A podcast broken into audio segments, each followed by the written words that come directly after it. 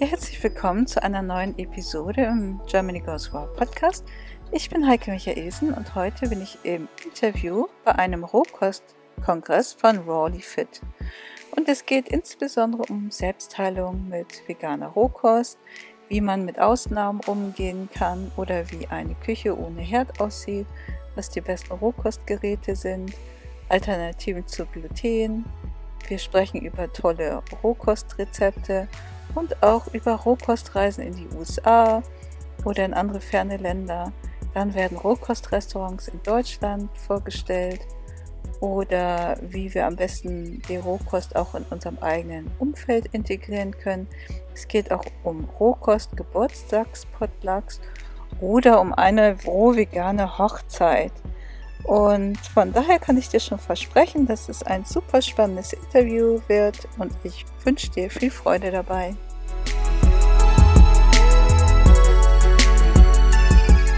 Ja, hallo liebe Heike, schön, dass ich mit dir das Interview hier führen kann.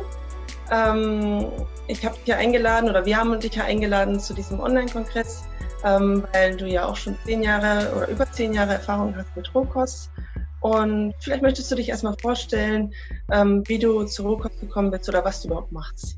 Also erstmal vielen Dank für die Einladung. Ich freue mich sehr und auch, dass ihr äh, diesen schönen Kongress ins Leben ruft, der halt nur über, wo es halt nur über Rohkost geht.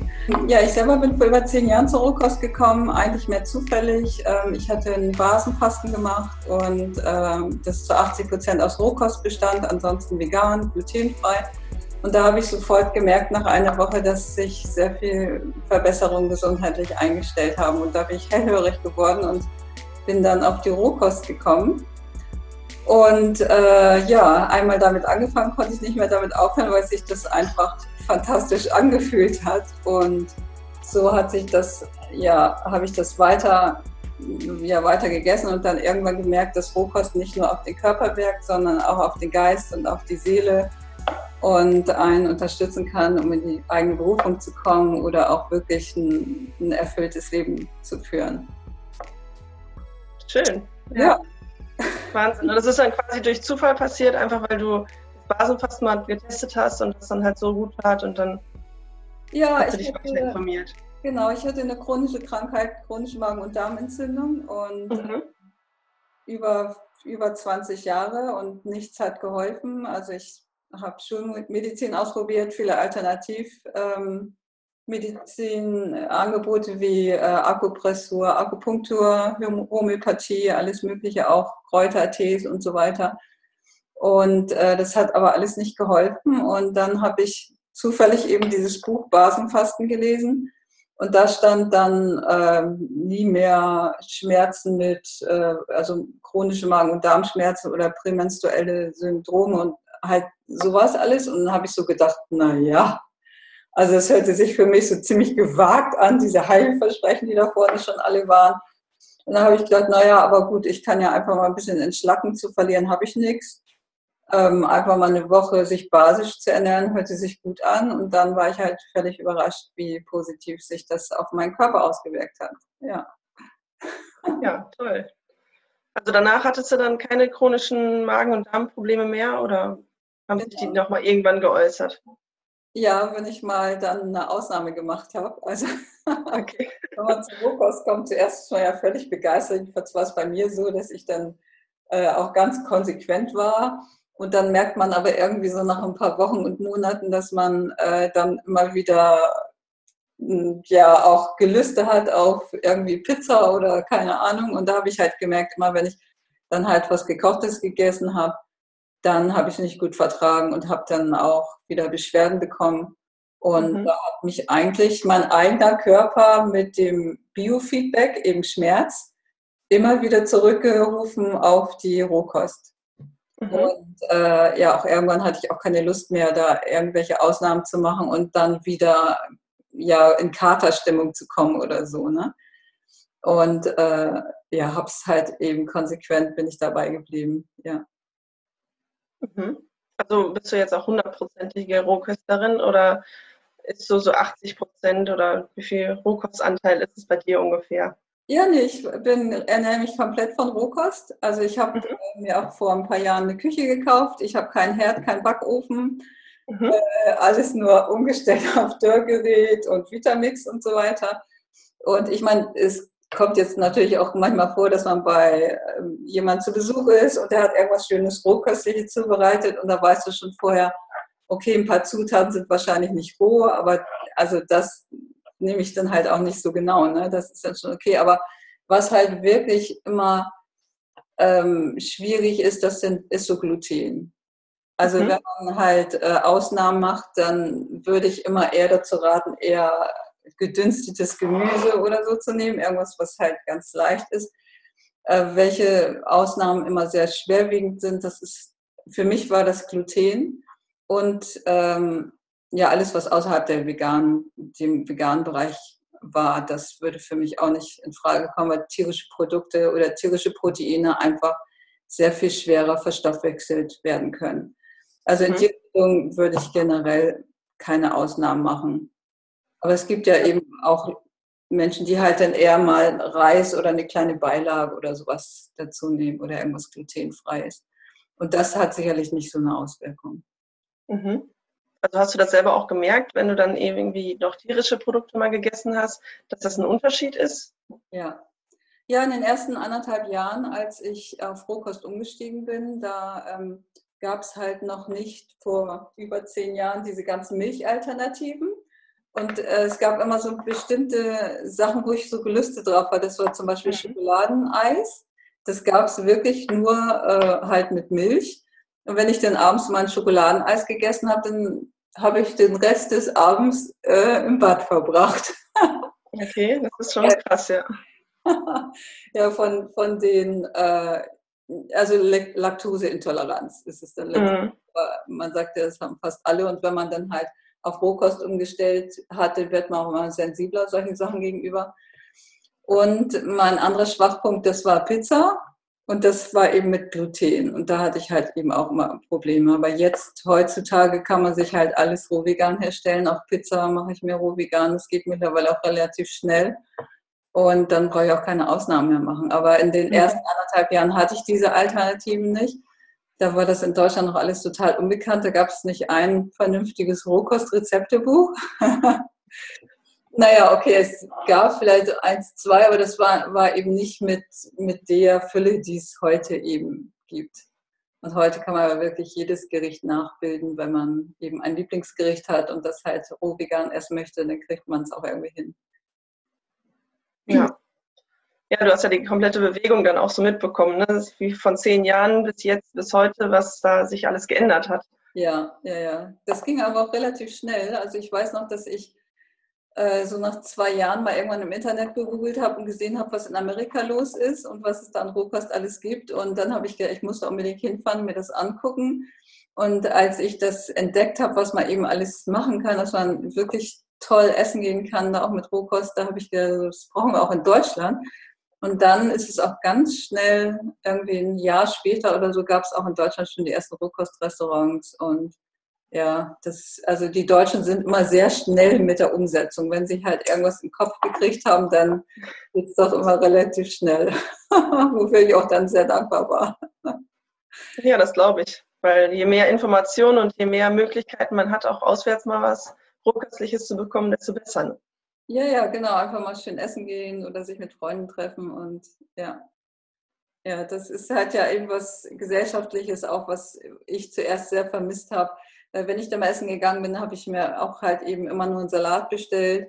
Und als ich dann das erste Mal in Berlin war, damals war das La, das La Mano Verde und da konnte ich halt dann auch mal eine Rohkost-Lasagne oder sowas bestellen. Und das war dann ja schon ein Highlight für mich, sowas auch in Deutschland zu erleben. das glaube ich, ja. Ja. Ja, und was hat deine Umgebung so gesagt, als du dann umgestellt hast? Ich meine, die haben ja auch gesehen, dass es dir dann dadurch besser geht. Aber es ist ja schon eine krasse Umstellung dann irgendwann, dass man dann ähm, komplett auf Rohkost umstellt.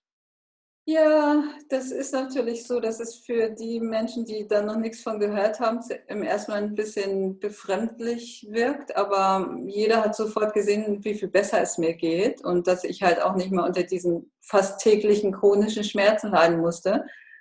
Und äh, so hat das eigentlich jeder verstanden und auch gesagt, ja, ist ja super, dass du was gefunden hast, womit es dir jetzt gut geht. Und ähm, aber es haben eigentlich sich die wenigsten dafür interessiert, das auch selber mal zu machen. Allerdings habe ich das dann zu Hause sehr konsequent durchgezogen. Wenn ich dann Besuch habe, dann hat halt mein Besuch entweder roh veganes Essen gekriegt oder eben nichts. oder sie hätten sich was selber mitbringen müssen, aber das war für die meisten natürlich irgendwie so befremdlich. Und ähm, dann habe ich aber zuerst damit angefangen, dass ich wirklich solche Sachen gemacht habe, die, also wo jemand, der das noch nie gegessen hat, äh, das auch interessant findet. Zum Beispiel bei, bei meinen Nichten Himbeereis oder Bananeneis, sowas, was man durch einen Mix oder mit einem Mixer machen kann. Und ähm, ja, und dann hat sich das eigentlich im Laufe der Jahre so entwickelt, dass immer meine Besucher total happy waren, wenn sie endlich mal wieder bei mir zu Besuch sein konnten, weil sie sich dann ja endlich mal wieder gesund ernähren und auch richtig leckeres Essen kriegen. Und äh, ja, so hat sich das eigentlich umgedreht, dass äh, mittlerweile alle immer happy sind, wenn sie mal bei mir kommen, weil man einfach ohne schlechtes Gewissen gut schlemmen kann. Aber mittlerweile habe ich auch schon viele Gerichte, die ich halt so ähm, ja, die, die Rohkostbrot oder es gibt ja auch mittlerweile ähm, veganen Käse, der auch wirklich roh veganen Käse wirklich sehr gut ist. Also da finden selbst die Leute, die das noch nie gehört haben, finden da immer irgendwas Gutes dabei. Und das, ja. ist, das ist auch einfach so eine innere Einstellung. Also wenn, wenn das für mich total okay ist und ich voll dahinter stehe und ich weiß, dass ich denen einfach was super Gutes tue, dann überträgt sich das auch auf die anderen. Wenn man dann natürlich daran geht und sagt, ja, hm, und sie mögen das aber nicht und so, dann projiziert man schon was Negatives auf die anderen. Und von daher ist es einfach total wichtig, eine positive Einstellung dazu haben. Und das ist ansteckend. Also da kann sich keiner vor, kann sich keiner wehren, genauso wie wenn jemand schlecht gelaunt ist, dann ist man selber auch schlecht gelaunt. Und wenn jemand äh, ja, positiv dem Ganzen gegenübersteht, dann hat man einfach Lust, das auch mal auszuprobieren. Also das erlebe ich seit Jahren nie, nie mehr anders. Und äh, ja, von daher ist halt diese positive Einstellung für mich auch ähm, ja, ganz entscheidend in der Rohkost, um, um das einfach auch weiterleben zu können und weiter zu verbreiten. Ja, es ist ja auch eigentlich nicht, nicht schwer, sich rohköstlich zu ernähren, aber man muss sich erstmal damit auskennen, was man wie zubereiten kann. Und ähm, vor allem muss man halt die Lust daran haben, ne? dass man das mit Freude macht und nicht, äh, ich muss jetzt gesund essen und dann äh, sich zu irgendwas zwingt. Nee, nein, nein, das bringt nichts. Also da, da, ich denke auch, da muss man einfach schon total hinterstehen und da wirklich Lust zu haben und auch die Erkenntnis gewonnen haben, dass es sich positiv äh, auswirkt. Und das kann man eben nur, also das ist aber ein bisschen äh, tückisch auch, weil solange man das noch nicht ausprobiert hat, kann man natürlich die Erfahrung nicht sammeln.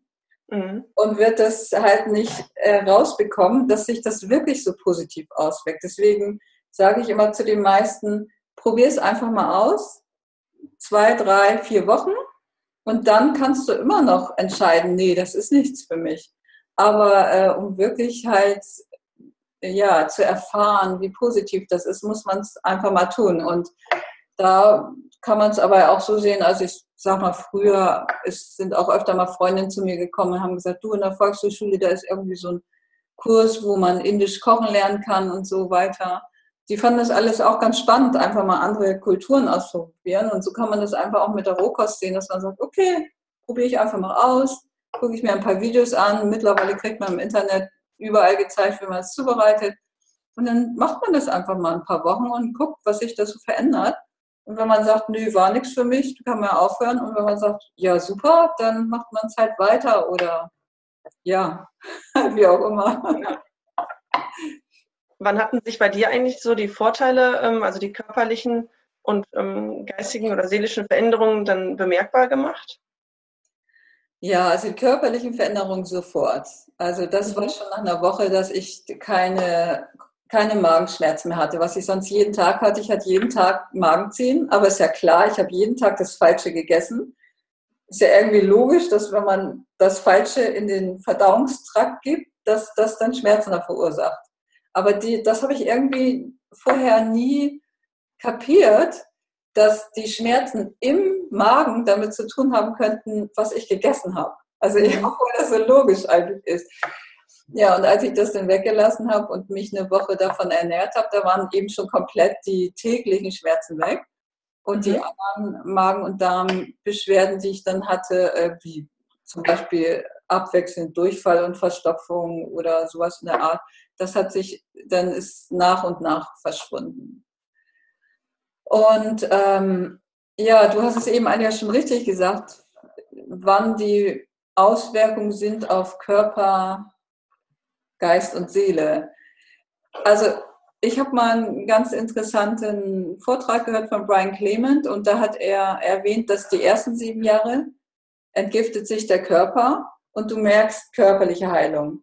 Die nächsten mhm. sieben Jahre entgiftet sich der Geist von negativen Gedanken. Du wirst immer positiver und kannst auch immer schneller, konzentrierter, konzentrierter klarer denken. Und die nächsten sieben Jahre sind dann die, ist der seelische Bereich, wo du halt in deine Berufung kommst, wo du immer mehr dich selbst erkennst und dein wahres Ich erkennst. Das greift natürlich alles miteinander, also ineinander. Das sind jetzt nicht wirklich nur sieben, sieben, sieben Jahre, aber es ist schon ein längerer Bereich. Also es hört nicht auf damit, dass man einfach nur seinen Körper heilt, sondern ähm, für mich ist ja auch ganz entscheidend, dass man halt auch merkt, okay, der der Geist möchte sich entgiften, der möchte halt positive Informationen haben und nicht jeden Abend um Viertel nach acht oder um acht die negativen Nachrichten hören. Äh, und man hat halt auch Bedürfnis, dass man sich im Leben verwirklichen möchte, seine Berufung finden möchte und das greift für mich alles so ineinander. Und wenn man aber nur sich auf die körperliche Seite fokussiert, dann ähm, ja, das, das reicht halt nicht. Dann bleibt man irgendwann stecken sondern man muss halt Geist und Seele auch mit einbeziehen und das, wenn man das Bewusstsein dazu hat, kommt das automatisch dann auch dazu. Und es ist wirklich eine spannende Reise, auf die man sich dann begibt, wo man sich dann immer weiterentwickelt und einem selber immer alles sehr viel klarer wird, was, mhm. warum wir hier sind, äh, ja, oder was die eigene Berufung ist und ähm, ja, auch im, in Verbundenheit mit den Menschen zu leben oder auch mit der Natur. Und irgendwann fängt man dann an, seine Sprossen zu bauen oder einen eigenen Garten anzulegen. Und das ist sehr erfüllend, aber das erfährt man eben wirklich nur, wenn man das auch einfach mal ausprobiert. Ja, ja, und du hast ja selber deine Berufung dann jetzt auch ja, gefunden, beziehungsweise lebst sie aus, habe ich äh, so gelesen. Online, weil du hast ja vorher was ganz anderes beruflich gemacht, ne? Vielleicht möchtest du mal was erzählen von deinem beruflichen Weg? Ja, ich habe äh, vorher über 20 Jahre in verschiedenen Unternehmen gearbeitet im Bereich Marketing und Vertrieb und Produktentwicklung. Und ähm, ja, halt eben so dieses klassische von Montag bis Freitag, von morgens um 8 bis 16 Uhr oder so. Und ähm, ja, es war für mich auch immer so ganz okay und ähm, hat mich, hat mir auch Spaß gemacht, so in dem Sinne, wie halt so Jobs halt Spaß bringen. Aber als ich dann äh, zur Rohkost gekommen bin und selber meine körperliche Heilung erfahren habe, da habe ich die ersten Wochen wirklich schlaflose Nächte gehabt, weil ich über 20 Jahre unter wirklich zum Teil heftigen Schmerzen gelitten habe und wo mir keiner helfen konnte. Und niemand wusste das und nirgendwo stand das. Und ich habe dann auch anschließend im Internet gegoogelt und damals war noch so wenig Information darüber. Da habe ich gedacht, das gibt es doch nicht. Und du kannst sogar Krebs heilen. Also auf einmal fiel so die Angst bei mir auch weg, mal irgendwann Krebs zu haben, weil das hatten alle in meiner, also viele Menschen in meiner Familie. Und das war auf einmal, habe ich gesagt, nee, also das passiert mir jetzt ja nicht mehr, weil ich bin jetzt eine Rohköstlerin. Und da habe ich irgendwie gedacht, das muss doch in die Welt, das müssen die Menschen doch erfahren. Und ähm, da hat sich dann irgendwann das automatisch so ergeben, dass ich gedacht habe, ich muss die Menschen darüber informieren. Also ich bin zwar nur eine einzelne Person, was soll ich schon groß an, äh, ja, ausrichten können, aber dann habe ich mir gedacht, das wenige, was ich halt machen kann, das möchte ich halt machen. Und wenn ich nur einen Menschen erreiche, der sich damit dann, der sich dadurch irgendwie selbst geheilt hat, dann ist das immerhin ein Mensch. Und so habe ich dann halt angefangen, eigene Blogs zu schreiben und äh, ja, darüber zu informieren, wie man sich halt, wie man seine Ernährung umstellen kann, wie man auch Rohkost zubereiten kann und welche Vorteile das alles hat. Und da hat sich dann automatisch meine Berufung daraus entwickelt, dass ich das jetzt eben hauptberuflich mache, ähm, darüber zu informieren und ja, auch eben ja, meinen Lebensunterhalt damit verdienen kann. Und das war völlig unge ungeplant. Es ist einfach so passiert, dass mich dann Firmen angesprochen haben und gefragt, haben, möchtest du mal Produkte testen und die vielleicht mal auf der Website vorstellen, wenn sie dir gut gefallen und so weiter. Und wir würden das auch honorieren und dann bin ich da halt angefangen mit. Also auf die Idee bin ich vorher gar nicht gekommen, es hat sich einfach so ergeben. Und äh, ja, das ist aber so typisch, wenn man halt mit der Rohkost anfängt, dann öffnen sich auch einfach andere Türen. Und ähm, ja, kann ich wirklich jedem nur empfehlen, das einfach mal auszuprobieren. Ja, mittlerweile ist es halt so, dass ich halt ein reines Online-Business führe und dann auch irgendwann gemerkt habe, ich kann von überall auf der Welt arbeiten und wenn ich dann halt irgendwie weggefahren bin oder ähm, ja mal wieder eine Rohkostreise gemacht habe, dann konnte ich halt meinen Laptop mitnehmen und von überall arbeiten. Und das finde ich jetzt eigentlich auch ganz spannend, weil ich halt auch schon immer gerne gereist bin und so ja, meine Berufung mit meiner Lieblingsbeschäftigung kombinieren kann. Mhm. Also hast du dich auch so ein bisschen spezialisiert oder du kennst dich halt auch gut aus mit Rohkostreisen, was man da machen kann oder welche Reisen oder welche Länder auch zu empfehlen sind? Äh, ja, also ich habe damals natürlich, als ich ähm, angefangen habe, meine ersten Webseiten ins Leben zu rufen, das war ja auch Germany Goes Raw. Da habe ich auf dem deutschen Markt geguckt, was es da so alles gibt und das habe ich darauf gestellt. Und als ich damit durch war, hat mich natürlich auch interessiert, persönlich, wenn ich jetzt mal in Urlaub fahren will, wo kann ich denn hinfahren und Rohkost essen? Und äh, alleine deswegen habe ich das dann so nach und nach rausgefunden, aber dabei die Feststellung gemacht, dass man das eigentlich fast überall gut kriegen kann.